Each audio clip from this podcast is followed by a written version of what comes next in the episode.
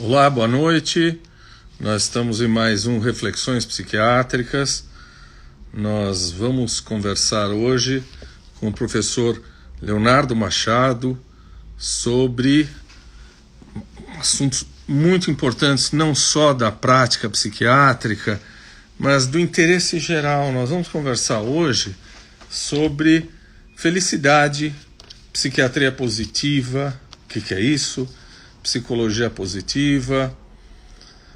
Uh, será que existe essa, essa tal felicidade? Parece que daqui a pouquinho vai virar letra de música, essa tal felicidade. Mas nós vamos conversar com um grande especialista, um psiquiatra, um professor que tem estudado muito a respeito desse assunto. Vamos ouvir o professor Leonardo Machado. Os amigos estão entrando. Rosa, boa noite.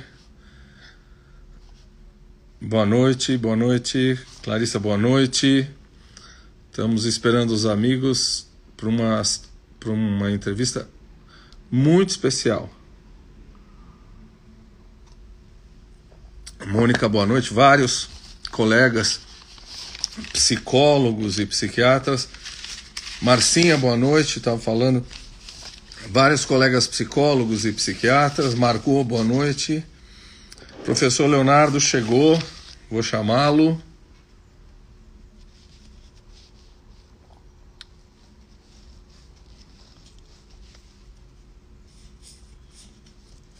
Opa!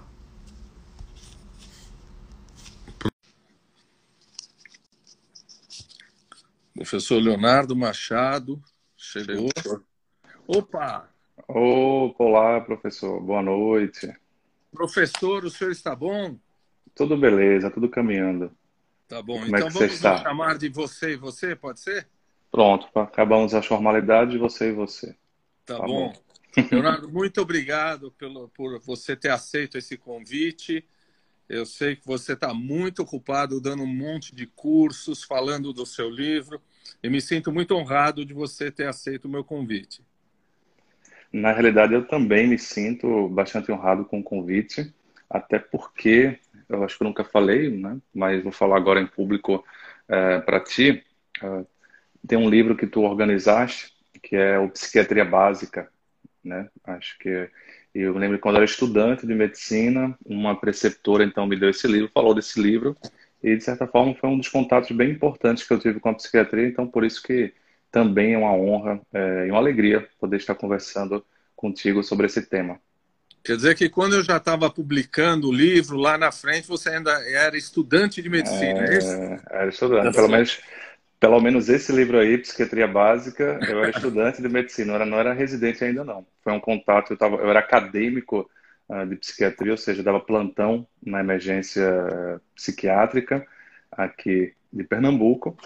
E aí esse livro era bem interessante, gostei bastante, porque dava essa visão, embora o termo seja básica, qualquer livro de psiquiatria acaba não sendo básico, né? Porque uhum. sempre aprofunda questões e o próprio tema é bastante é, profundo em si. Então, mas e agora é minha vez. Agora é minha vez de estudar e aprender com você, com o seu livro, que nós já vamos falar daqui a pouco. Acho que a última vez que nos vimos, bem antes dessa pandemia, demos aula juntos em Belém do Pará, não é isso? Como sempre, uma aula sua inesquecível, extraordinária, numa mesa que estávamos juntos. Mas eu vou te apresentar brevemente e depois, como sempre, eu vou pedir para que você conte um pouco a sua trajetória. Como é que você, podendo fazer tanta coisa mais normal, foi ser psiquiatra? Né? É, professor Leonardo Machado é psiquiatra, psicoterapeuta, professor da Universidade Federal de Pernambuco, palestrante, escritor. Teve um trabalho muito bonito agora, durante a pandemia, coordenando o atendimento em psiquiatria, psicoterapia, acho que é um ótimo assunto para você falar para a gente. Então, já agradecendo a tua vinda, eu queria perguntar para você, faz de conta que você está na sua análise e conta para nós aqui, por que você resolveu virar psiquiatra? Como é que começa essa sua história? Olha, eu acho que começa com um grupo Balent, um grupo Balent Júnior, que eu participei na faculdade, porque eu não entrei na faculdade de medicina pensando em fazer psiquiatria. Na realidade, eu imaginava na época fazer oncologia. E teve esse grupo Ballant Júnior, que os estudantes faziam um processo seletivo, e a nossa função basicamente era é, conversar com o paciente nas enfermarias. Eu escolhi, obviamente, a enfermaria de oncologia de adultos, porque pensava que ia fazer é, oncologia. E, mas na realidade eu comecei a ter um contato com outra visão, que não era a visão, digamos assim, apenas do diagnóstico, mas era a visão de conversar com a pessoa e ver a história de vida, porque era isso que a gente passava na supervisão. Deixa eu te, só te interromper, porque as pessoas que nos acompanham, muitas das pessoas não, não são psiquiatras, psicólogos. O que é um grupo Balint? Vamos começar. Vamos começar com isso. Pois é, o, o, temos aí um grande psicanalista, psiquiatra, né, chamado Michael Balint, que ele tem um livro muito interessante, que tem vários na realidade, mas tem um dos que é o, o médico, a, a doença, o médico e o seu paciente, algo nesse trocadilho. E ele percebeu que muitas das queixas que os pacientes tinham, uh, ele não sabia se era queixa em si ou o ato de se queixar. Né? E aí ele, então, reunia médicos, na época, médicos não psiquiatras, médicos generalistas, inclusive, no hospital em que ele trabalhava, para justamente fazer mais ou menos o que eu fiz como estudante, que era levar a discussão de um caso clínico, não basicamente preocupado com diagnóstico, tratamento medicamentoso, é, que exame pedir, que exame não pedir, mas ver justamente os conflitos que estavam permeando uh, a vida da pessoa e também a relação médico-paciente. Né? Então, isso foi conhecido como Grupo Balint. Na época que o Balint fez, pelo que me consta, eram basicamente médicos que participavam, mas hoje em dia você tem grupos Balents com é, profissionais em geral, não só médicos levando as suas vivências, né? Então era isso que a gente fazia é, como estudante de, de, estudante de medicina. Eu estava no terceiro período, mas naquela época confesso que era alguma coisa mais próximo da psiquiatria, embora não seja bem psiquiatria, mais uma visão psicanalítica, né? Mas era alguma coisa mais próximo da área psi. Uh, mas a primeira, a primeira vontade que eu tive mesmo era fazer neurocirurgia. Então, eu acompanhei é, neurocirurgia lá na o residente de neurocirurgia do da, da Restauração aqui de Recife. Aí vi que não era muito o estilo de vida que eu queria ter, nem o principal interesse que eu queria. Eu não queria abrir a cabeça fisicamente das pessoas, mas eu queria talvez entender um pouco mais as pessoas e a mim mesmo. Aí achei que talvez neurologia fosse mais próximo do que eu queria. Fiz uh, duas pesquisas como estudante em, em, em neurologia. Uh, então a psiquiatria realmente veio mais para o final da faculdade, quando eu já tinha, quando eu fui passar então pelas cadeiras de psiquiatria. Então, basicamente, dois professores marcaram muito a minha formação, que foram meus professores na Universidade de Pernambuco, onde eu me formei, que é a professora Kátia Petribu e o professor Antônio Peregrino. E, então eram aulas muito boas. Outros professores também, mas esses eu acabei tendo contato pós-residência, durante a residência, me tornando, de certa forma, amigo, como os considero. E e me lembro que Kátia, então, né, como a gente chama ela, falou assim: Léo, se você quer mesmo pensar em psiquiatria, se você não quer neurologia, você tem que ir lá para a emergência da Tamarineira para ver os pacientes, para ver se você gosta. Aí ela me conseguiu um plantão na Tamarineira, que é o Hospital Ulisses Pernambucano aqui, e aí eu comecei a ver que gostava muito. O primeiro paciente que a gente atendeu foi um paciente com esquizofrenia. E eu vi, poxa, é isso que eu quero entender. Eu não quero basicamente entender o porquê de uma alteração de um movimento, e sim uma alteração de, uma, de um comportamento, de uma emoção. E aí realmente foi ficando. É, aí dei plantão em, como acadêmico, um ano e meio lá, um, seis meses voluntário e um ano como, como, como concursado, né? Acadêmico concursado. Aí foi mais ou menos assim né? que eu comecei a me interessar. E você depois uh, fez residência em psiquiatria, fez seu mestrado, seu doutorado. Exatamente. Foi meio, foi tudo muito junto, assim, né? Passei logo de primeira na prova de residência. Eh, na época eu passei aqui, eu fiz aqui em Pernambuco e também na Bahia. Mas enfim, como era mais ou menos parecido o serviço, fiquei aqui, né?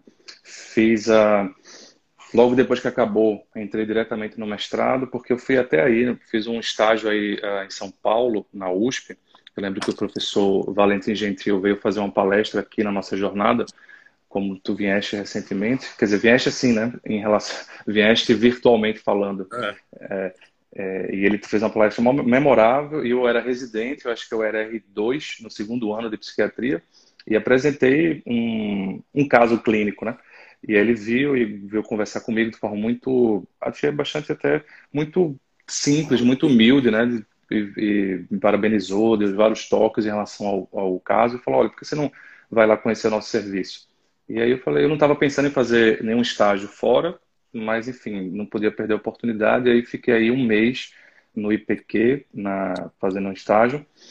E aí tive contato com o professor Hermano Tavares, que foi meu co-orientador de mestrado, mas o meu mestrado meio que começou aí. Por quê? Uhum. Porque eu tinha conhecido um artigo científico do Hermano que era é, sobre felicidade, que foi publicado na revista de psiquiatria da USP, e era Felicidade, uma revisão. Então, quando era terceiro período, ou seja, já no final da residência, eu quis ver se esse tema que eu gostava, filosoficamente falando, felicidade, tinha também alguma, algum assunto vinculado com a psiquiatria, com o comportamento. Encontrei esse artigo, li e mandei um e-mail para ele, e ele respondeu. A, a outra autora principal também respondeu, e me deu vários toques de o que estudar, etc. E quando eu cheguei aí, eu falei: Olha, professor, eu que mandei o, o, o, o e-mail para o senhor. E aí ele, ah, que legal, vamos. Começou a conversar, né? Eu acompanhei o serviço de, é, que ele coordena, e então surgiu a ideia do mestrado né, de fazer, estudar o bem-estar em psiquiatras. E o professor Mauri Cantilino, que foi meu preceptor da residência, então é, abriu todas as portas. E foi mais ou menos assim também que eu fui caminhando para a área acadêmica. Foi tudo muito rápido assim, sabe? Bom, só estamos falando de amigos, né? Kátia, Pellegrino, uhum. né? a Mauri. É, eu vou fazer uma homenagem agora para alguém que entrou, que eu tenho certeza que você partilha a nossa doce amiga Leila Ferreira, que está aí. Ah, né? que beleza. E eu vou dizer para ela que chegou há poucos dias esse livro do irmão dela, Dirceu Ferreira, com as máximas dele que são maravilhosas. Uma delas é A Saudade e a Ficção da Memória. Olha que bonito. Que vale a pena o livro do irmão da Leila. É, agora eu vou perguntar uma coisa para você, então. Você sabe que a gente aqui no HC tem é, um grupo vinculado ao Ambulim que estuda ética e felicidade. Então, está todo mundo aí querendo aprender muito com você. É, quando a gente fala de felicidade, você tem inúmeras definições, muitos critérios, uhum. e provavelmente até hoje nunca ninguém alcançou essa felicidade completa por muito tempo para poder defini-la. A, a, primeira pergunta para você é a pergunta que você se faz, a primeira pergunta no seu livro. Uhum. Né? É, existe felicidade? Pois é. E eu vou começar então trazendo, eu estou vendo aí a bandeira da Grécia. Eu vou, é come...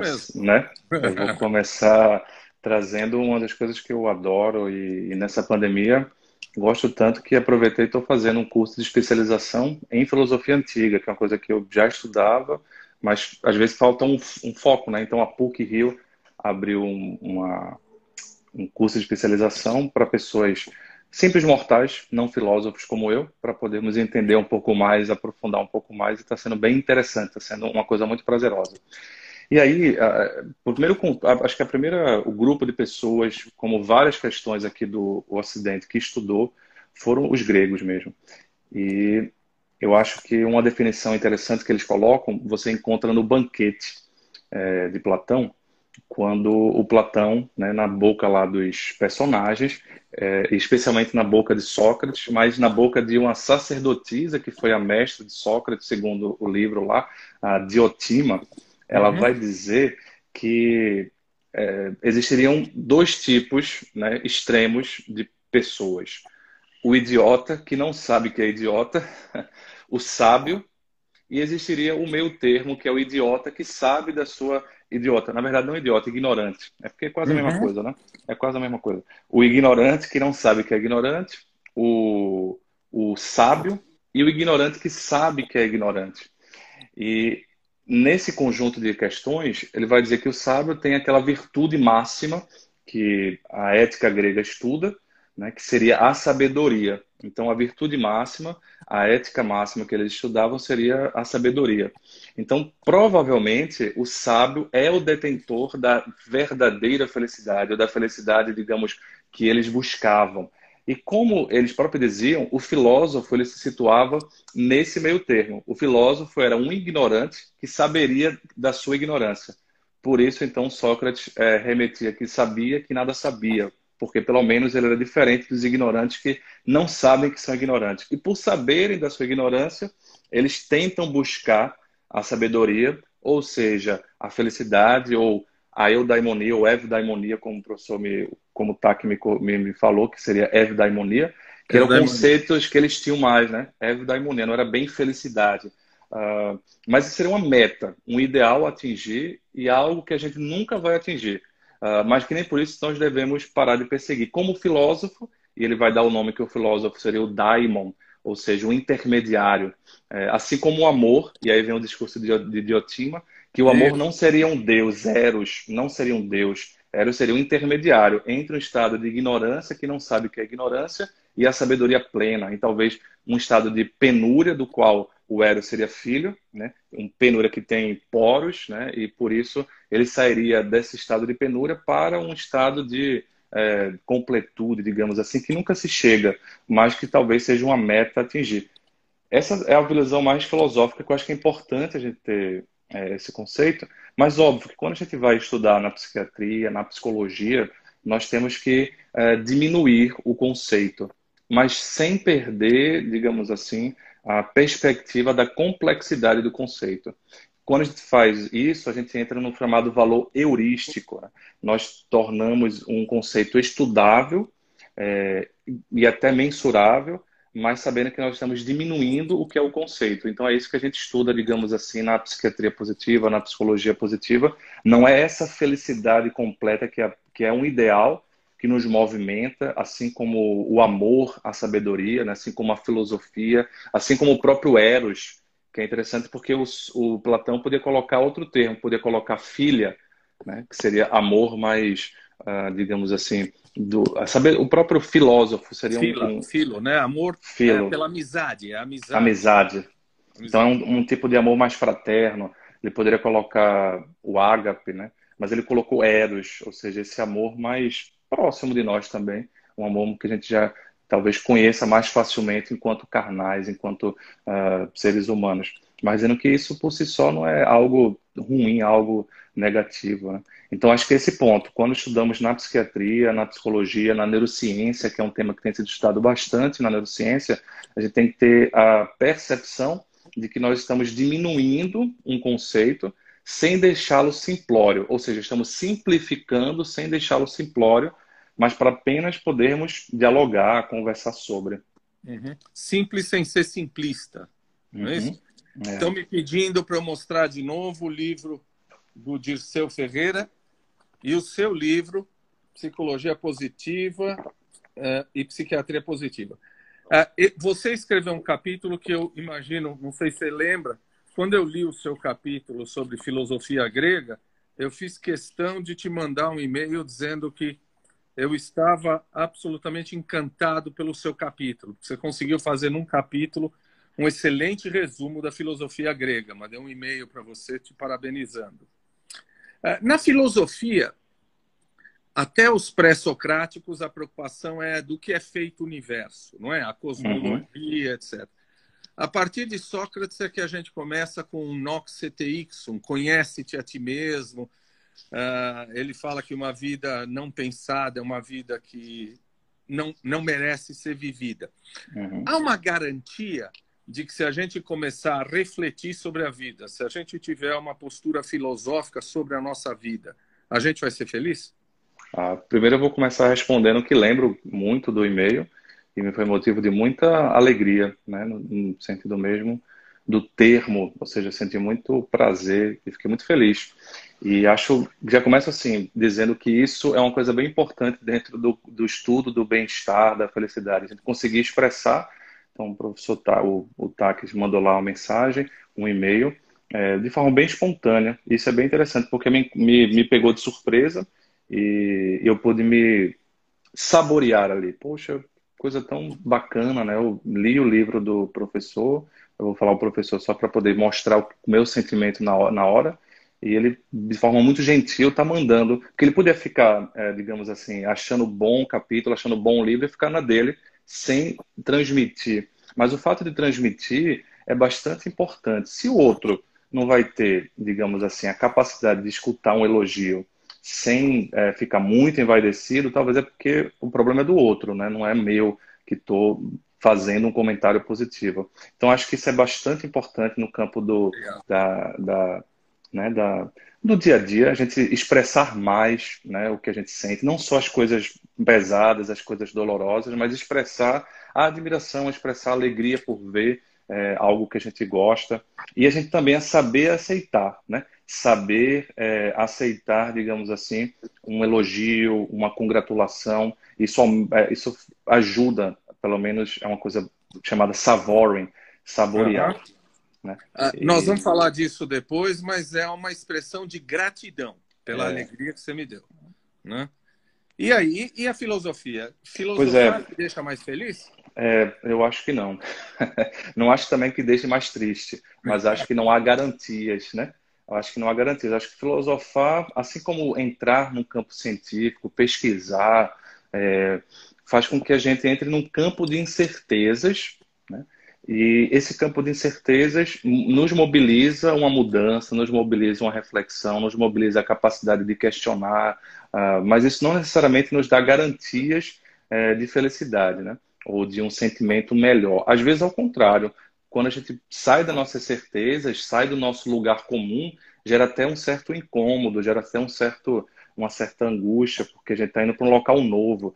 E o novo é, representa, de certa forma, uma, uma angústia fundamental. Talvez por isso que o medo do morrer, o medo da morte, seja um medo tão compartilhado entre seres humanos, porque é o medo desse novo que, por mais que a gente tenha, é, digamos assim, teorias ou notícias do campo de vista filosófico, religioso, é, acaba sendo um, um, uma situação de novo. Então, filosofar né? Eu acho que talvez certamente um filósofo poderia dizer com mais propriedade, mas o que eu conheço não me dá garantias do qual é o passo. Uhum. Uh, uma amiga nossa aí do canal, a Cláudia Sgaibe, perguntou isso, que você já está respondendo. Existem evidências de que os povos antigos viviam essa busca? Já começando, começamos falando dos gregos, né? Uhum. Eu acho que uma das coisas do nosso grupo, ele chama ética e felicidade, porque está dentro dos gregos uma ligação indelével entre ser ético e beleza e ser feliz, não é? é? Uma outra escola grega que eu acho que tem muito a ver com o budismo, que são os estoicos. Uhum. Uh, os, os, estoicos, você vai me dizer melhor do que eu, uh, uh, planificam, quer dizer, eles apresentam a ideia, entre outras, de que a felicidade reside no não desejo, uhum. né? do não apego. Quer dizer, muito budista também. É, né? parece muito. Uhum. Você acha que esta coisa, é, é, esta, este não apego, é, é, compatível com a nossa vida, com a nossa vida uhum. hoje em dia, com a nossa vida uhum. prática?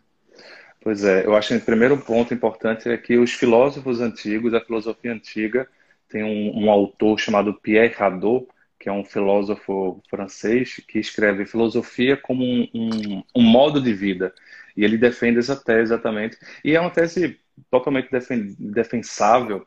Por quê? Porque por exemplo, quando tem lá Platão fundando a academia, Aristóteles fundando o liceu, não eram escolas como a, como a Universidade Federal de Pernambuco, por exemplo, a Universidade de São Paulo, em que a gente vai e aprende um conteúdo técnico, as pessoas viviam nas escolas, né? Elas faziam toda uma, uma mudança de fato geográfica e a filosofia só tinha sentido, é, especialmente para os filósofos antigos, se tivesse uma, uma aplicabilidade? Uhum. E nesse sentido, acho que um dos auges maiores foi realmente o helenismo, do qual o estoico, eh, os estoicos são uma grande, um grande símbolo, né? especialmente nos dias de hoje, nos dias de hoje em que a gente talvez está recorrendo muito ao estoicismo e a um conhecimento oriental para poder, é, talvez, aprender um pouco mais a viver. É, é, engraçado que os helenistas, o, o período helenístico da Grécia, ele vive justamente naquele momento em que Alexandre o Grande está dominando e os gregos não podiam mais, digamos, os atenienses especialmente, não podiam mais é, ir na ágora exercer a democracia direta. Né? Eles não podiam mais porque tinham um império. Então, é como se o tema voltasse mais ainda para o sofrimento, para a felicidade, e cada um foi dando a sua proposta. E os históricos, eles, sem sombra de dúvida, são uma das escolas mais é, criativas e mais interessantes e que dão é, muitos, muitos, muitos subsídios para a gente poder tentar aplicar no dia de hoje. Eles falavam exatamente isso, simplificando o que o, o TAC colocou, uh, mas acho que sempre tem que pensar que é um ideal, né? Porque você também fica muito preso a um ideal, certamente a gente vai sofrer muito e vai entrar justamente no contrário da felicidade, porque não me parece compatível com a vida humana, ou pelo menos com a maior parte do, de nós, mortais, um desapego 100%, um, né? ou um, um, não, um não desejo. Né? Acho que não desejar é, é até meio contraditório a gente pensar em relação nisso, né? O próprio Platão, que eu acho interessante. Quanto mais você estuda filosofia antiga, mais você vê que muita coisa é pouco original. E a gente pensava que muita coisa era original. Platão fala de desejo e ele fala nesse livro Banquete, né? O amor, ele nasce do desejo de possuir algo. Então nós temos um desejo, até porque somos seres que temos uma capacidade de amar. Então se a gente quer ser um ser amoroso, a gente precisa perceber esse desejo. O desejo não é uma coisa muito controlável. A gente pode talvez perceber o desejo e eventualmente direcionar o foco do nosso desejo, ah, mas sobretudo não ficar aprisionado é, na dor de perceber a própria dor. Então acho que talvez é o ideal que os históricos colocavam, mas mais uma vez não ficando muito preso, porque senão a gente seria quase um, um, um super humano e, e esse super-humano seria parecido com a ideia de perfeição, que às vezes é o problema que a gente encontra em algumas pessoas que têm uma visão mais transcendente, é que elas às vezes tentam entrar nessa transcendência estando ainda na imanência de, um, uhum. de uma vida. E aí é meio, meio conflitante, sempre geralmente leva ao conflito. Então talvez uma coisa mais assim prática, né? Você tem um ideal, mas olha, esse ideal é um ideal a seguir, mas não necessariamente um ideal a atingir hoje. E é contraditório, mas aí onde nasce que a filosofia e o comportamento humano são contraditórios, né? são duais. Claro, nossa amiga Sheila está dizendo que não desejar é morrer. Uhum. Sem fazer muita apologia dos gregos, mas você vai me permitir, o Nietzsche disse que tudo que era para ser dito em filosofia já foi dito pelos gregos, o resto uhum. era detalhe. Né? Uhum. Mas agora, para sair dos gregos, a última dos gregos, tá bom? Tá bom. Havia também a questão da felicidade entre os gregos, mas a felicidade entre os gregos era não uma questão individual, era uma questão da polis. Né? Não se admitia que o indivíduo pudesse ser feliz sem que a sua comunidade, a sua polis, as pessoas também pudessem partilhar dessa felicidade. Vamos nos remeter ao Brasil de hoje. Você acha que no Brasil de hoje é possível ser feliz com o que você tem à sua volta? Pois é, eu acho que é importante a gente não perder a capacidade de se, de se decepcionar. E aí vem um problema contraditório do, do estoicismo, né? Se a gente fica muito, é, digamos assim, impassível, né? A gente vai acabar ficando meio uh, sem se decepcionar com o hediondo. E é importante a gente se decepcionar com o hediondo para não se transformar também em uma pessoa hedionda, que tem atos hediondos. Então eu penso que não dá para você viver totalmente deslocado. É, o que é que eu tento fazer né, nesse Brasil que estou, né, nesse Nordeste onde vivo e amo? Eu tento ser um pouco, fazer um pouco com meus alunos, fazer um pouco com aquelas pessoas que estão ao meu redor que de certa forma gostam é, de mim ou admiram de alguma maneira, tentar fazer essa pequena transformação é, social né, no rincão onde eu estou. Né? E aí eu me sinto um pouco menos, um pouco mais útil é, e um pouco menos desesperançoso. Né? Por outro lado, estudando é, filosofia grega, estudando o passado, eu acho interessante que é, você vê, tem, um, tem uma professora que é especializada em mitologia e especializada também na literatura antiga, então tem lá os livros de Homero, né? Pelo menos Homero não sabe se bem foi uma pessoa ou foi um conjunto de pessoas, enfim.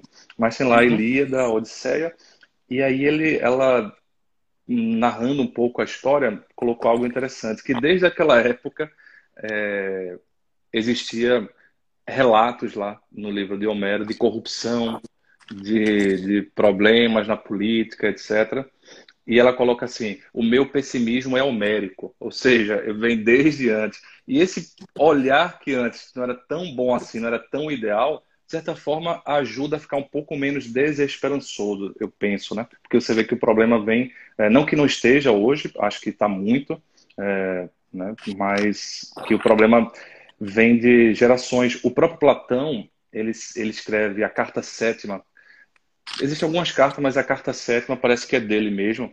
E você vê um Platão é, meio triste mesmo. Por quê? Porque aquela democracia, que veja que coisa curiosa, quem condenou o mestre dele né, foi a democracia. E o mestre trazia uma fala interessante. Então ele estava extremamente decepcionado lá com o governo, tudo, e com a forma né, da política, com a Grécia, com Atenas. E ele escreve isso lá, dizendo assim que a maior parte, a coisa mais séria da minha da filosofia que a gente estuda na academia, eu não escrevi nos livros, está na doutrina entre os iniciados ali. E é interessante que, uh, pensando nisso, uh, vou resumir em três pontos. Uh, o modo de fazer, de viver político dos gregos antigos, antes da, do movimento socrático, do movimento sofístico também, era basicamente as famílias aristocratas. Mas a uhum. aristocracia, uhum. antigamente, era a aristocracia do sangue, ou seja, a pessoa nasce aristocrata ou não. E, e se nasceu, pronto, pode ter um, um, um partilhar lá da, da, governabilidade do governo. Aí os sofistas, que é eram um, um, grupo de pessoas lá que eu tinha uma visão muito, uh, até meio ruim, porque Platão e Sócrates e Aristóteles dão uma visão muito ruim só deles, mas eles trazem também a possibilidade de dizer assim, a arete, né, o areté, que seria a, a excelência, a aristó, vem da excelência, uhum. né? Então, a aristocracia seria o governo dos excelentes, mas o excelente que nasceu excelente. Aí o, os sofistas é, o seguinte, olha, a gente pode ensinar a excelência. Então, eles foram os primeiros professores da antiguidade. E o, o Platão, de certa forma, né, no livro República, ele também fala de uma república que seria governada pelos excelentes, pela areté, por uma aristocracia, mas uma aristocracia ético-moral. Ou seja, a filosofia buscava uma excelência mais ético-moral. Uh, então, acho que a gente não pode esquecer desse ideal, né? É, e por isso que faz muito tempo que eu, particularmente, já que a gente está tocando em política, faz muito tempo que eu não vou. Quer dizer, desde que eu, é porque eu não tenho muito tempo de votante, né? Então tenho metade da minha vida votando, mais ou menos acho que mais da metade da minha vida foi meio decepcionado. então é. eu poderia concordar com a minha, com a, essa professora de que o meu pessimismo em relação à política partidária no Brasil, especialmente que é onde eu estou, né, é, é bastante antigo, mas ao mesmo tempo esse pessimismo não me traz inércia. Isso. Eu tento fazer dentro do que eu posso né, dentro dos meus alunos ali, o que é que eu posso fazer. E é curioso que eles sabem assim que eu não faço política partidária na sala de aula, mas eu ensino o que eu acredito, eu falo o que eu, o que eu acredito. Isso é, vai fazendo com que eu tenha pessoas é, que são dos, dos postos, dos, dos polos extremos, né, não necessariamente que fazem coisas negativas, ao contrário, eu acho que eu tenho ficado muito esperançoso tá aqui com essa geração nova de médicos. Eu acho que tem vindo um pessoal muito interessante que, enfim, por um motivo ou outro, tem uma visão política partidária, de qual ou tal, uh, que muitas vezes diverge entre si, mas são pessoas que, em geral, têm me dado mais é, combustível para ser professor, que é, aliás, uma coisa complicada também no Brasil, né? Complicado você ser, né? você ser professor público assim, né? Eu fico pensando porque eu não sou só professor, né? Então tem a, a profissão médica, etc. Mas é uma coisa que às vezes dá um pouco de decepção e o que me, me, me carrega um pouco as energias, no caso da esperança, são os próprios alunos, são os relacionamentos humanos, né? É, eu, eu, eu confesso a você que eu vinha é, vim para essa live esperançoso de estar feliz com a vitória do Biden, mas isso ainda não aconteceu. Então nós vamos ter que esperar um pouquinho mais. Né? Você, eu vou lhe, lhe fazer uma pergunta pessoal, me permita, mas você me surpreendeu muito, porque em geral nós psiquiatras evitamos falar de religião, uhum. né? quando alguém nos pergunta qual é a sua religião, a gente devolve dizendo por que isso é importante, ou dizendo isso não é importante. Importante é o que você pensa. E eu vi você falar muito sobre espiritismo, uhum. felicidade, psiquiatria. Entendi que você professa a doutrina espírita. É, eu sou, sou sim. Uhum. Você acha que os limites, quando a gente é espírita, os limites entre a religiosidade e a psiquiatria ficam bem marcados?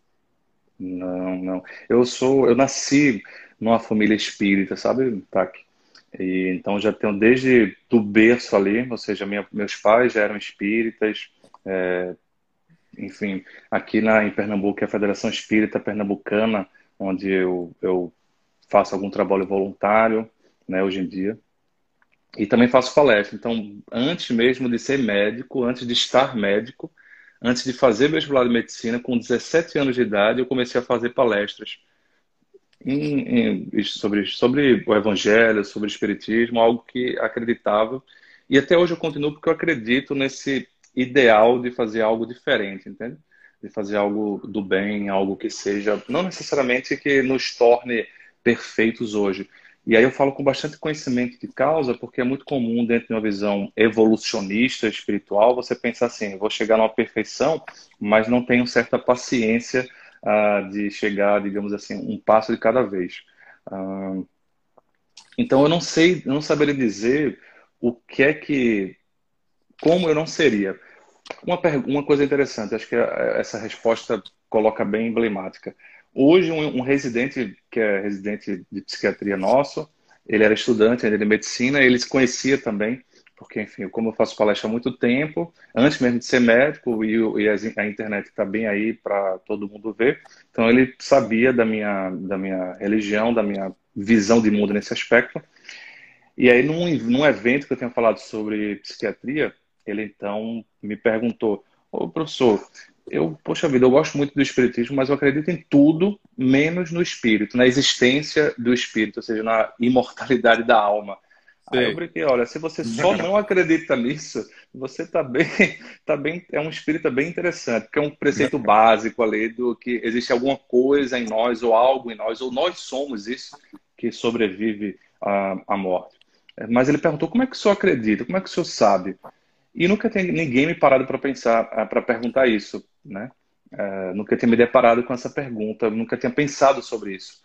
E eu respondi para ele mais ou menos assim: olha, é, eu não sei te dizer, porque eu já nasci né, numa família espírita, isso faz parte da minha cultura, parte da, parte da minha visão. Eu não sei te dizer como é que eu seria se eu não acreditasse, porque eu já acredito nisso, já faz parte de mim. Ah, e tu não tem preocupação em ter certeza? Eu falei, olha, não, não tenho preocupação. Se eu morrer e não existir nada que eu acredito, pelo menos foi uma boa ilusão, me manteve tranquilo durante a minha vida. Uhum. Agora, se for verdade, a gente se encontra do outro lado, eu vou me encontrar com Freud, vou me encontrar com todo mundo que não acreditava, se for verdade. Se não for, beleza, me ajudou nessa doce ilusão a viver um pouco mais na vida. Esse talvez seja o princípio parecido com o estoicismo, né? Não quero ter certeza das coisas. E essa é uma coisa interessante que eu acho que ajuda a diminuir um pouco a, a ansiedade. Houve uma época, assim que eu estava me formando, e já que a gente está entrando nesse ponto, é, é, eu me lembro que eu passei tá, aqui por uma que hoje chamaria de cyberbullying, né? Uma pessoa da área é, fez várias difamações a meu respeito, enfim, infundadas, né? Porque, mas enfim, fez. Isso me doeu muito porque eu estava no início da minha profissão e isso me gerava um certo desconforto, um medo, por causa disso talvez que você está falando, porque uh, existe uma certa visão de que ter uma religião é ser meio ignorante, é ser meio idiota, porque você precisou recorrer a alguma coisa, né? E e também além de outras coisas que esse, essa pessoa falou. Isso gerou um medo muito grande. Eu me recordo que eu recorria a meus preceptores para perguntar o que, é que, eles achavam e todos né, falam assim, Léo, a gente conhece você, você está no final da tua residência, sabe da tua integridade, da tua ética, fica tranquilo. É, essa pessoa que está falando ao contrário, é uma pessoa muito complicada. Se você é, continuar fazendo o que você faz em silêncio, ou seja, não responde, não entra em atrito, não entra em grandes confusões, né? Ah, então, eu fui, eu me lembro que uma dessas professoras falou assim, ó, oh, Léo, porque alguém me falou, olha, para tu conseguires algum sucesso profissional, tu vais ter que abdicar da tua visão, porque é um pouco vexatório você ser o professor de federal, um cara com doutorado, essas coisas todas, e ter é, esse tipo de visão religiosa. Né? Escutei isso mais de uma pessoa, inclusive. E aí eu fiquei pensando, eu achei, achei isso muito, na verdade, uh, estranho, né? Porque se nós somos psiquiatras, nós somos terapeutas e dizemos que sabemos lidar com a diferença, então eu fiquei pensando, se não souber lidar com um ser diferente, esquisito, que consegue lidar com essa ambivalência do crer e do não crer, né? Que uma parte de mim talvez creia, outra parte não crê e consegue ficar ali juntando essas duas partes, convivendo com a incerteza.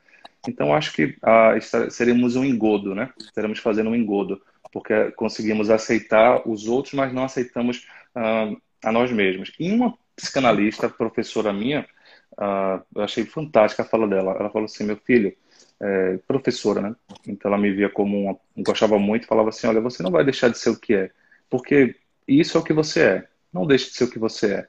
Então acho isso muito bonito, né? Tipo, não deixe de ser o que você é. Você vem com isso, você tem isso em você.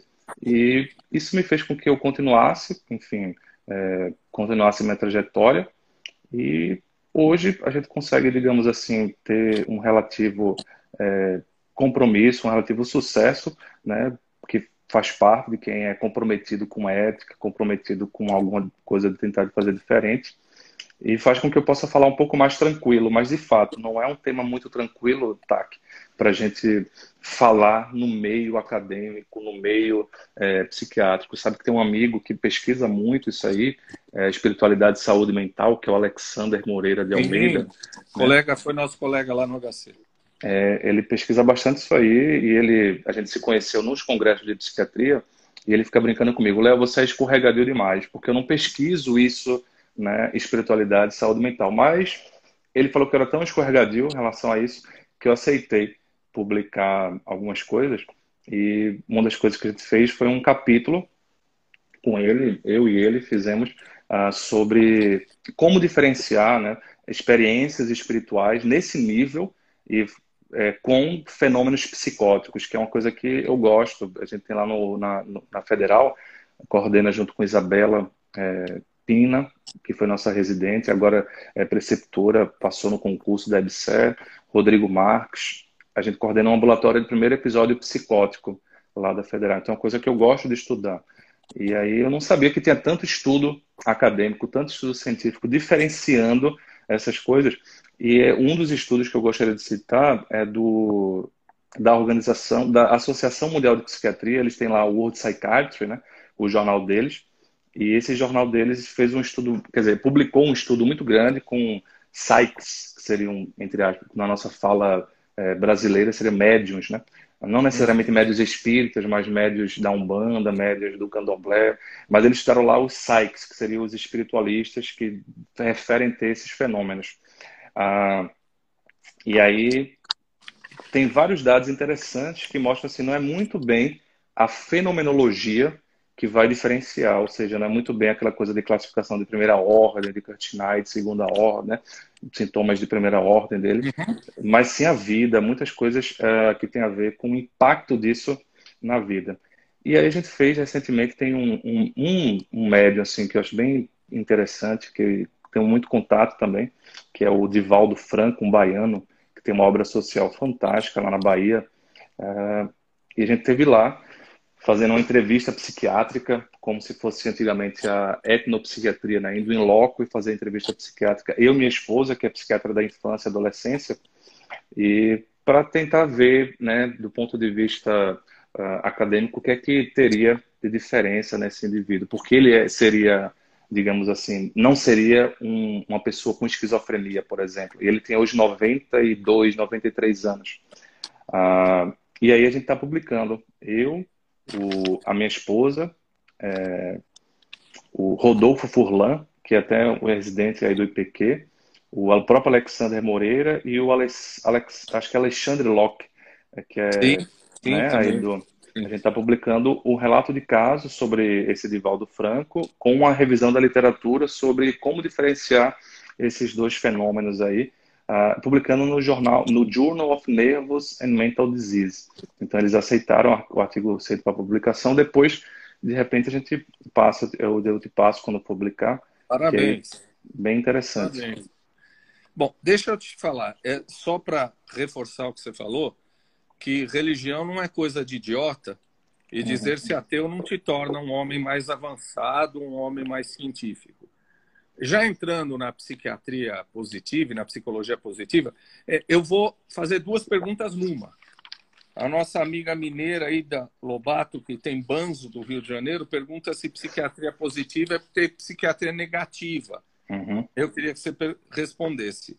A ah. segunda é religiosidade do ponto de vista religiosidade e espiritualidade, do ponto de vista uhum. de resiliência. Quer dizer, quem tem uma religião tem menos depressão, tem menos alcoolismo, tem menos droga. Quer dizer, a religiosidade é um fator importante de resiliência, de resistência aos transtornos psiquiátricos? Acho que o primeiro, eu sempre falo isso, inclusive no livro a gente coloca que, olha, o fato de colocar em psiquiatria positiva tem que ter cuidado com o termo, assim como psicologia positiva, para não imaginar que a psiquiatria, digamos, que a gente faz né, no consultório seria uma psiquiatria negativa, né, ou seja, a psiquiatria tradicional.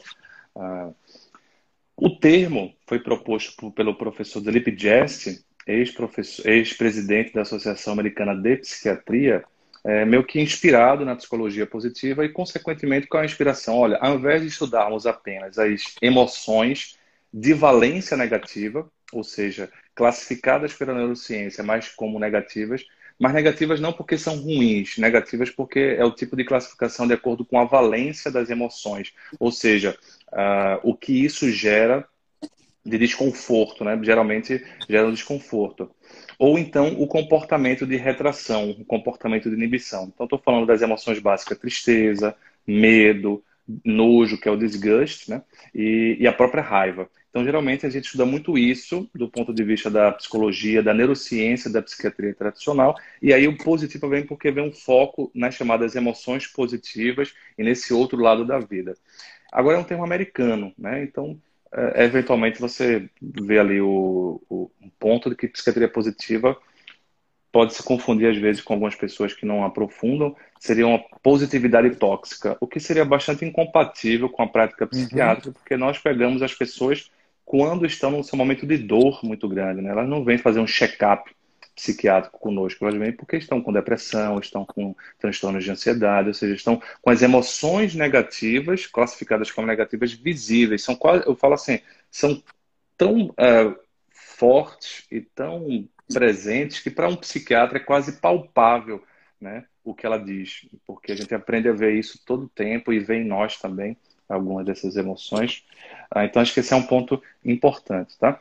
Dito isso, ah, os pontos de convergência de psiquiatria positiva, de psicologia positiva com religiosidade, espiritualidade, acabam sendo bastante. Né? Então, é muito comum você ter, no nosso, no nosso livro, tem um capítulo sobre espiritualidade, Uh, no capítulo do no livro do Dilip Jess tem também sobre espiritualidade, porque acaba que tem muitos temas é, em comum que você estuda, mas é, a, o campo de repesquisa de espiritualidade e saúde é um campo, digamos assim, independente da psiquiatria positiva.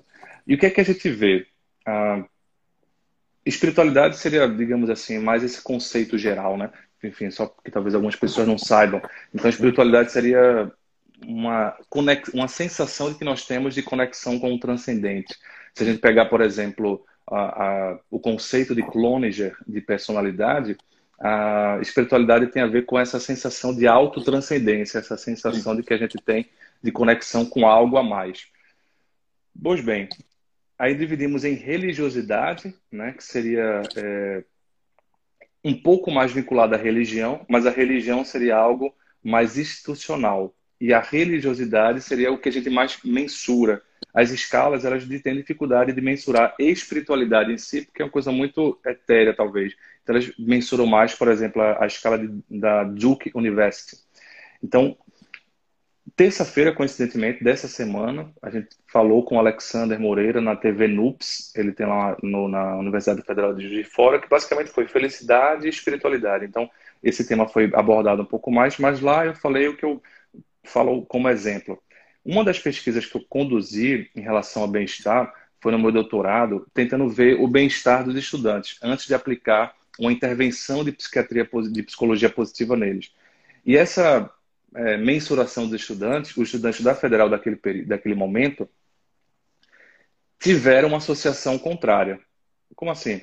Quem tinha uma pontuação maior nessa escala de Duke, é, de religiosidade, pontuou menos nas escalas de bem-estar, ou seja, as pessoas que tinham maior religiosidade, inclusive a religiosidade intrínseca, que seria essa coisa mais próxima da espiritualidade, pontuaram menos no bem-estar e pontuaram mais nas escalas de ansiedade, de preocupações. Esse foi um dado, por exemplo, que não é, não é um dado encontrado uhum. muito na literatura, porque realmente a literatura mostra que grande parte das vezes as pessoas que têm religiosidade maior, quer seja por uma questão de religião ou por uma questão de espiritualidade, as pessoas que têm essa, esse fator de vida, elas tendem a passar pelas dificuldades da vida, por adoecimentos, por perdas de pessoas, com uma visão é, diferente, isso pode ajudar na resiliência, inclusive ajudar no bem-estar das pessoas. Mas é importante entender que estudo estatística não é igual à vida pessoal de todo mundo, né? Então, sei lá, 90% das pessoas, para 90% das pessoas isso é verdade. Mas se 10% das pessoas estão é, encaixadas em outro ponto, para aquelas pessoas não é verdadeiro. Por exemplo, nos estudantes de medicina desse momento, não era verdadeira essa, essa máxima. Ou esses encontros, esse não máximo, esses encontros, né? É, essas convergências dos estudos. Então, de modo geral, a gente pode dizer com tranquilidade hoje que temos muitos dados que mostram que religiosidade é, e espiritualidade e a própria frequência a uma religião tá, está associada a maior bem-estar e a maior possibilidade de resiliência, mas que não é uma verdade absoluta que você tem exceções. Talvez o grande segredo seja o que se chama de coping ou de coping, ou seja, estratégias de enfrentamento. Eu falei aqui uma forma de enfrentar a incerteza uhum. que eu próprio lido né, com o, o, meu residente hoje, ele na época era estudante de medicina, e eu falei, olha, eu pego essa teoria e, e lido e tento pegar as coisas úteis para minha vida. Agora, eu posso ser alguém que tem uma visão é, espiritual da vida e pegar mais essa questão de se cobrar uma perfeição, de se cobrar uma um ser 100% perfeito e isso trazer um coping religioso negativo. Quando eu fico adoecido, eu fico pensando, ah, é coisa do diabo, é coisa de um obsessor apenas, é coisa de um... Enfim, eu pego um, uma estratégia negativa e talvez isso é que esteja por trás de como a espiritualidade pode, ou a religiosidade pode também trazer consequências tão diferentes para cada pessoa, né? É o que você disse. Eu já vi trabalhos mostrando que religiosidade extrínseca, muitas vezes, confere àquele indivíduo uma questão punitiva, uma questão uhum. de cercear. Então, o camarada fica deprimido, ele fica culpado de estar deprimido. É. Quer dizer, a religiosidade pode jogar ao contrário, né? Pode, pode. Seria o coping ah. negativo, né? Você pegar ali a teoria a, da, da, questão e pegar justamente os pontos que mais são de autocobrança. Geralmente o coping negativo ele está ligado a isso, a ficar se cobrando mais, a ficar não aceitando a sua própria humanidade, as suas próprias questões humanas, né? A nossa colega Márcia Gonçalves, que é do nosso grupo lá do HC, ela pergunta qual é a importância da gratidão, do perdão, do auto-perdão, do otimismo em relação à nossa busca de bem-estar, em relação à felicidade, resiliência. Uhum. A gente começa talvez respondendo com auto-perdão. O auto-perdão, por exemplo, seria algo que pode se encontrar numa visão religiosa, mas às vezes não. E aí o que a psicologia positiva tem resgatado, o que ela tem tentado resgatar em alguns temas como gratidão, que eram é, majoritariamente estudados pela, estudados não, falados pela religião, ou estudados teoricamente pela religião, digamos assim, uh, ela tem estudado e tentado fazer pesquisas científicas, não muito preocupado se isso é verdade ou não, mas preocupado na implicação de vida. Então, nós temos vários dados que é, maior gratidão, especialmente gratidão, porque quando você tem um pouco mais de gratidão, facilita você ver não apenas o que é que você está faltando, mas o que você já tem. Não só o que está faltando na tua vida, mas o que você já tem. Quando você vê isso, fica mais fácil você deslocar da questão de um sofrimento e ver também outras perspectivas. Ah, então, tudo isso tem um impacto E talvez um das, uma das técnicas, por exemplo, da psicologia positiva é falar assim: ao invés de a gente ficar buscando sempre o máximo, ou seja, maximizar demais tudo, a gente pode buscar a satisfação. Eu não preciso ser o melhor, eu não preciso ser o, o principal. Eu posso ver que o que eu construí já está bom e isso pode me estimular a conseguir mais ou não, ou pelo menos me fazer com que eu saboreie é, aquele momento. Então, esses construtos eles acabam trazendo um impacto bastante é, interessante, quer seja na prevenção, ou seja, antes do adoecimento chegar à prevenção primária, quer seja no impacto posterior do tratamento, é, etc. Agora, eu acho que o ponto importante sempre é não ficar numa visão de se cobrar demais. Eu lembro de uma pessoa que não gostava muito da palavra, uma paciente no caso, não gostava muito da palavra gratidão, porque quando ela pensava em gratidão, ela pensava em cobrança de ser grato 100% do tempo. Então, para ela, as estratégias de intervenção mais úteis que a gente conversou foram a estratégia de savoring, de saborear, de satisfazer-se um pouco mais e também de se congratular, de congratular a si mesmo, congratular, ou seja, parabenizar eh, os outros. Isso faz com que, fez com que ela ficasse mais fácil de acessar as emoções positivas do que a própria gratidão por causa dos conceitos que ela tinha e não vai ser tão rápido que você vai uh, desfazer conceitos. E aí, por que isso? Porque resiliência não é a capacidade de não se curvar. Não é isso resiliência, isso é resistência. Mas resiliência é se curvar e voltar ou próximo ao que era antes, que a gente não volta a ser o que era antes, a gente está sempre mudando. E para ter resiliência, não dá para você ter gratidão 100% do tempo. Você vai ter enxaqueca, vai sentir dor. Não vai ficar pensando, ainda bem que essa enxaqueca me ensinou algo. Não, na hora da dor, meu amigo, a dor dói. E por isso que a dor dói, por isso que a psiquiatria é, vai ter sempre espaço, porque nós somos humanos e a dor dói. Né? Ela não vai. Depois é que a gente vai tirar um, um, aprendizado, depois é que a gente pode tirar um aprendizado. O próprio Victor Frank é um exemplo disso. O aprendizado dele não foi todo durante o campo de concentração, né? foi é, posterior também, ele refletindo sobre. Uhum. É, o Felipe está falando aí de como um bambu, é esse é outro exemplo que a gente dá, né? Como as uhum. árvores do, do Caribe que vergam ao vento para não quebrar. Uhum. Né? É, você sabe que a gente foi estudar gratidão e isso também depende da cultura. A gente uhum. foi dar uma olhada que entre os coreanos, se você faz muitas. Uh, se você oferece muita gratidão, agradece demais, etc., muita gente não gosta disso. Porque uhum. para o coreano isso te dá um ônus. Agora eu estou devendo. Ah para ele alguma coisa. Quer dizer, você joga uma bomba em cima do cara, também é cultural. né?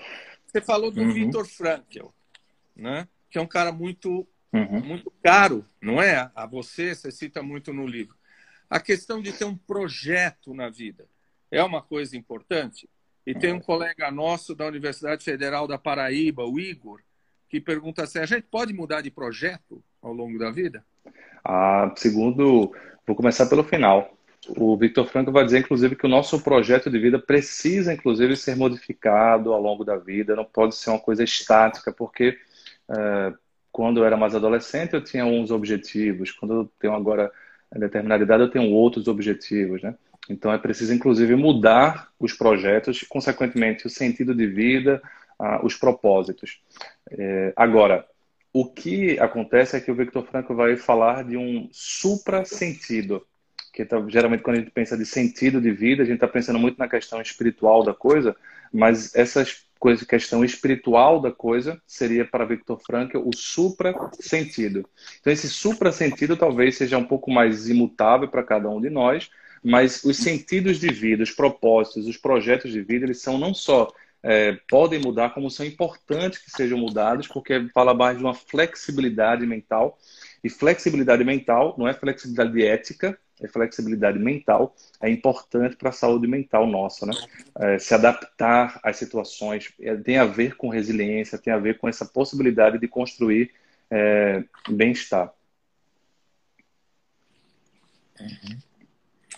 Uh, tem tem um, uma. Opa, acho que você paralisou, não? Tá aí. Tá aí. Uh, você fala de esperança e tem alguns autores que não gostam muito de esperança, né? Uhum. Os estoicos, depois acho que o próprio Nietzsche, ele diz assim: esperança é algo que te joga para um futuro incerto e você acaba não olhando o que você tem agora. Quer dizer, esperança uhum. vem junto com medo. Quer dizer, quando você tem esperança uhum. de vir o sol, você tem o medo de que possa vir a chuva. Então, quando você uhum. tem muita esperança. Isso é paradoxal, né? O senso comum. Que a esperança muitas vezes te tira da reflexão do momento presente, de olhar para o momento presente. Você fala muito de esperança, quer dizer, esperança. É... Como é que você vê essa, essa reflexão de que esperança também muitas vezes te joga para algo uhum. que te impede de viver o que você tem aqui no presente? É, acho que isso é uma reflexão fundamental. Tem um filósofo mais contemporâneo chamado Auguste Comte Sponville, que tem é, chamado Felicidade Desesperadamente. Hum. O que é que ele fala? Ele propõe justamente isso, que olha, para você ser um pouco mais feliz, nós precisamos desesperar, ou seja, não esperar tanto. A felicidade sem a esperança, porque ele tem é, essa colocação. E acho que é uma colocação muito pertinente, mas é importante entender, né, do ponto de vista da psicologia positiva, a proposta da esperança não é uma proposta de apenas se projetar para o futuro, ou seja, apenas de esperar o futuro. Né? É, uma, é uma, uma proposta que eu até brinco com a palavra, né? tem a espera, mas tem a parte mais da ação. Então seria esperar agindo. Essa seria a principal característica da esperança. Tem um, um, um autor chamado Snyder que ele vai dizer que a esperança tem três componentes fundamentais que seria o componente da, do objetivo, da meta, de você ter essa meta, uh, o objetivo de você ser flexível no caminho, porque você às vezes vai precisar modificar o caminho, mas o, o, o outro ponto é você agir. Né? Então, agir, essa ação, é, tira essa perspectiva apenas passiva da esperança, né? essa perspectiva de ficar apenas esperando. Agora, para ter esperança, de certa forma, você também tem que esperar ou seja, ter paciência. Não dá para você pensar num projeto futuro e querer fazer esse projeto futuro hoje. Tudo. Você uhum. vai ter que fazer pequenas partes, mas tem que ter sim um pouco de paciência, né? Que seria a capacidade de você esperar também as coisas acontecerem. Uh, então, acho que é importante sim pensar nessa questão que o, o Sponville fala, né? A felicidade sem ficar esperando demais, você ter mais um pragmatismo de colocar essa motivação, mas, mas entender que na, uma coisa leva a outra. Quanto mais você age, mais você vai podendo. Eu falei até isso, né? Eu tenho uma certa desesperança, um certo pessimismo do ponto de vista político-partidário que me impossibilita de ser um cara muito partidário, mas eu tenho uma esperança muito grande que me mobiliza enquanto profissional, enquanto professor, enquanto palestrante, de tentar fazer o que eu posso. Ou seja, eu não fico pensando só nas metas maiores, mas em metas pequenas que eu posso fazer, sabe? Que está mais ao meu alcance. Então, nesse sentido, eu acho que uh, a felicidade pode incluir a esperança, desde que você uh, tenha essa percepção, que é muito bem colocada aí pelo táxi. Eu acho que faz sentido. Uh, você tem mais cinco minutos que a gente pararia. Tá. Então, para te perguntar uma coisa: muitas pessoas colocam a esperança ali na frente, num determinado lugar. Né? Eu serei feliz quando chegar lá, etc. E às vezes põe muito distante. Eu já vi também, eu sei que você gosta de um poeta espanhol, Antônio Machado, que uhum. diz que caminante não é caminho, se hace caminho al andar. Não é isso?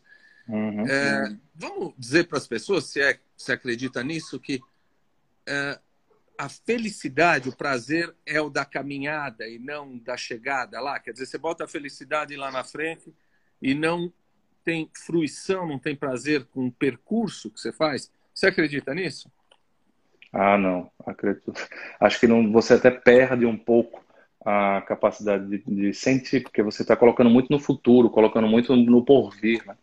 É, e eu acho que, remetendo um pouco para o início da proposta platônica, do conceito platônico de filosofia, como sendo um intermediário entre um estado de ignorância, que não sabe que é ignorante, e um sábio, que nunca vamos chegar a ser, né? ou seja, esse, esse estado de uma. que o Spinoza fala de beatitude, por exemplo, né? Spinoza muito influenciado também na sua formação é, por uma, uma visão religiosa, digamos assim, é, ele vai falar desse estado maior. Então parece que religião, filosofia, o próprio senso comum fala de alguma coisa que talvez a gente tenha no futuro. Mas se a gente não faz hoje, ou seja, se Sócrates não se põe a filosofar hoje, se o Spinoza coloca lá, a, a virtude seria uma potência né, que faz a gente agir e não apenas esperar.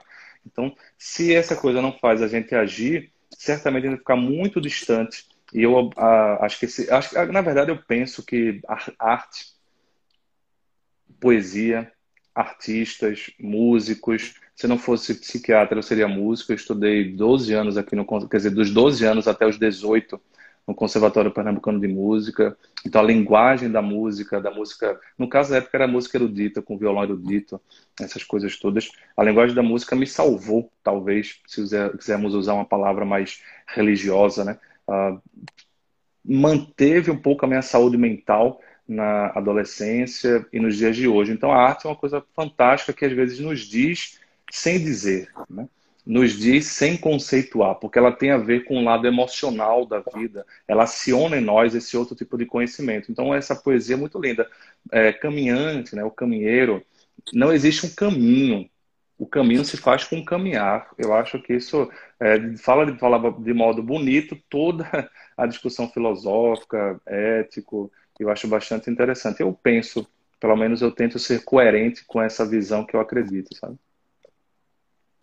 Você falou de Spinoza, né? De, de conatos, né? Ele chama de conatos, uhum. a potência ele chama de conatos. É, só para encerrar, é, voltando a falar de religião. É, houve um tempo na Idade Média, e ainda acho que algumas religiões nos trazem isso, onde a felicidade tem a ver com a transcendência, não com a imanência.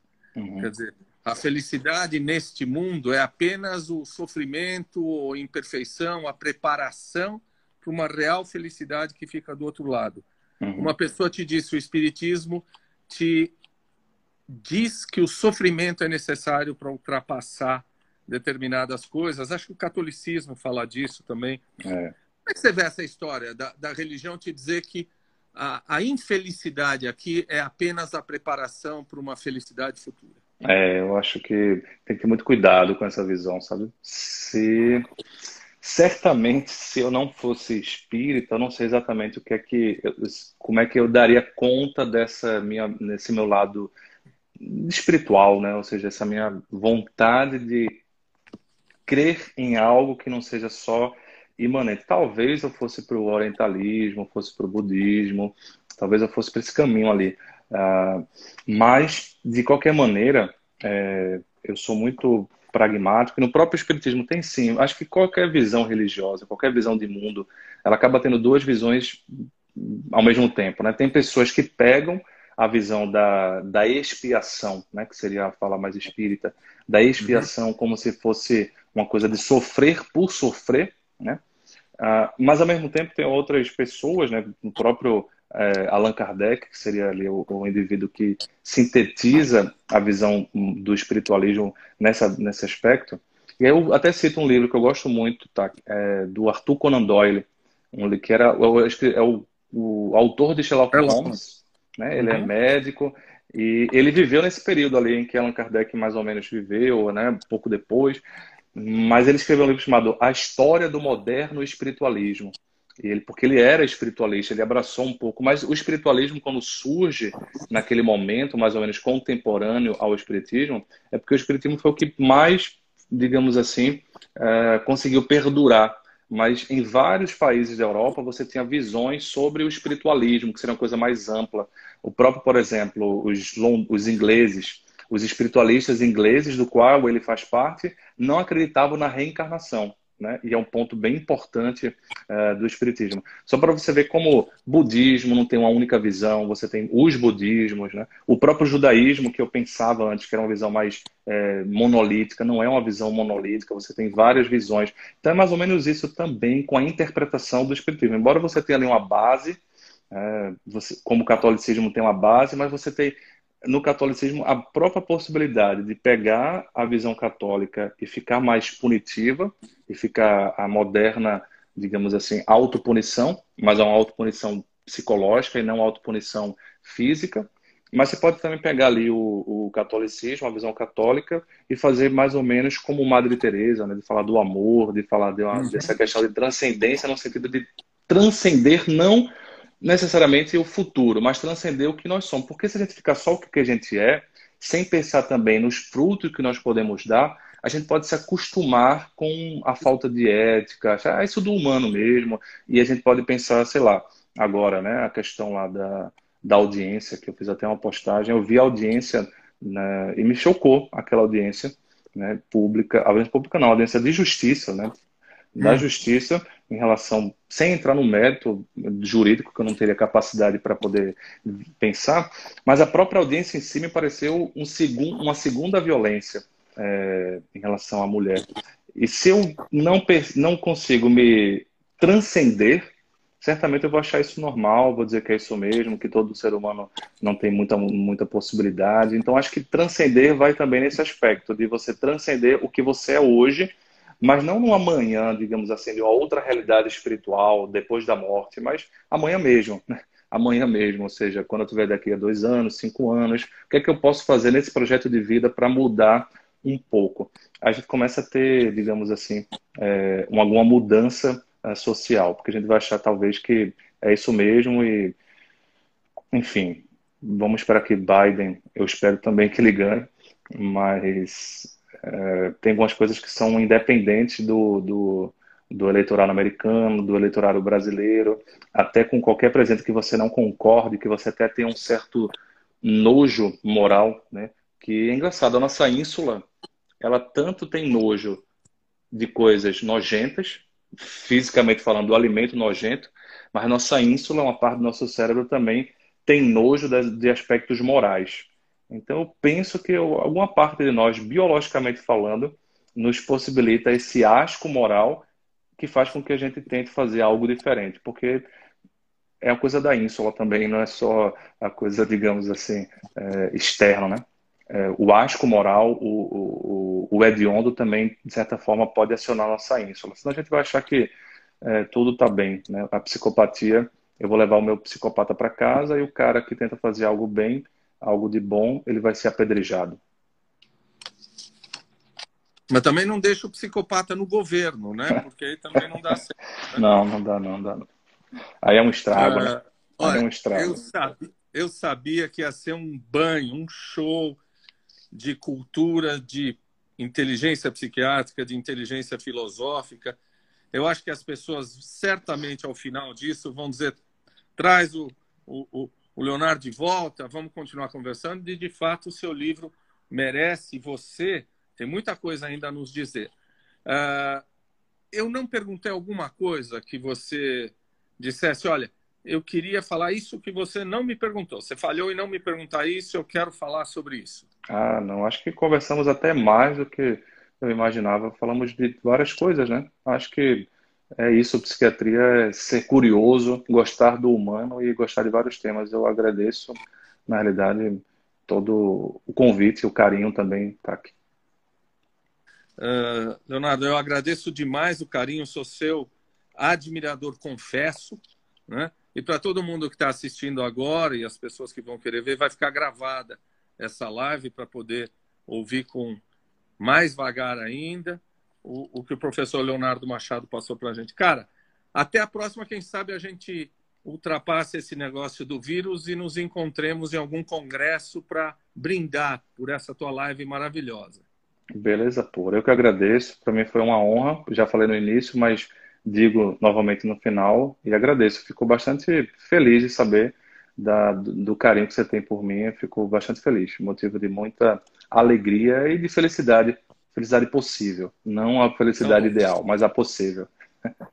Olha, um beijo, um beijo a você, um beijo a todos que nos acompanharam. Boa noite. Tchau.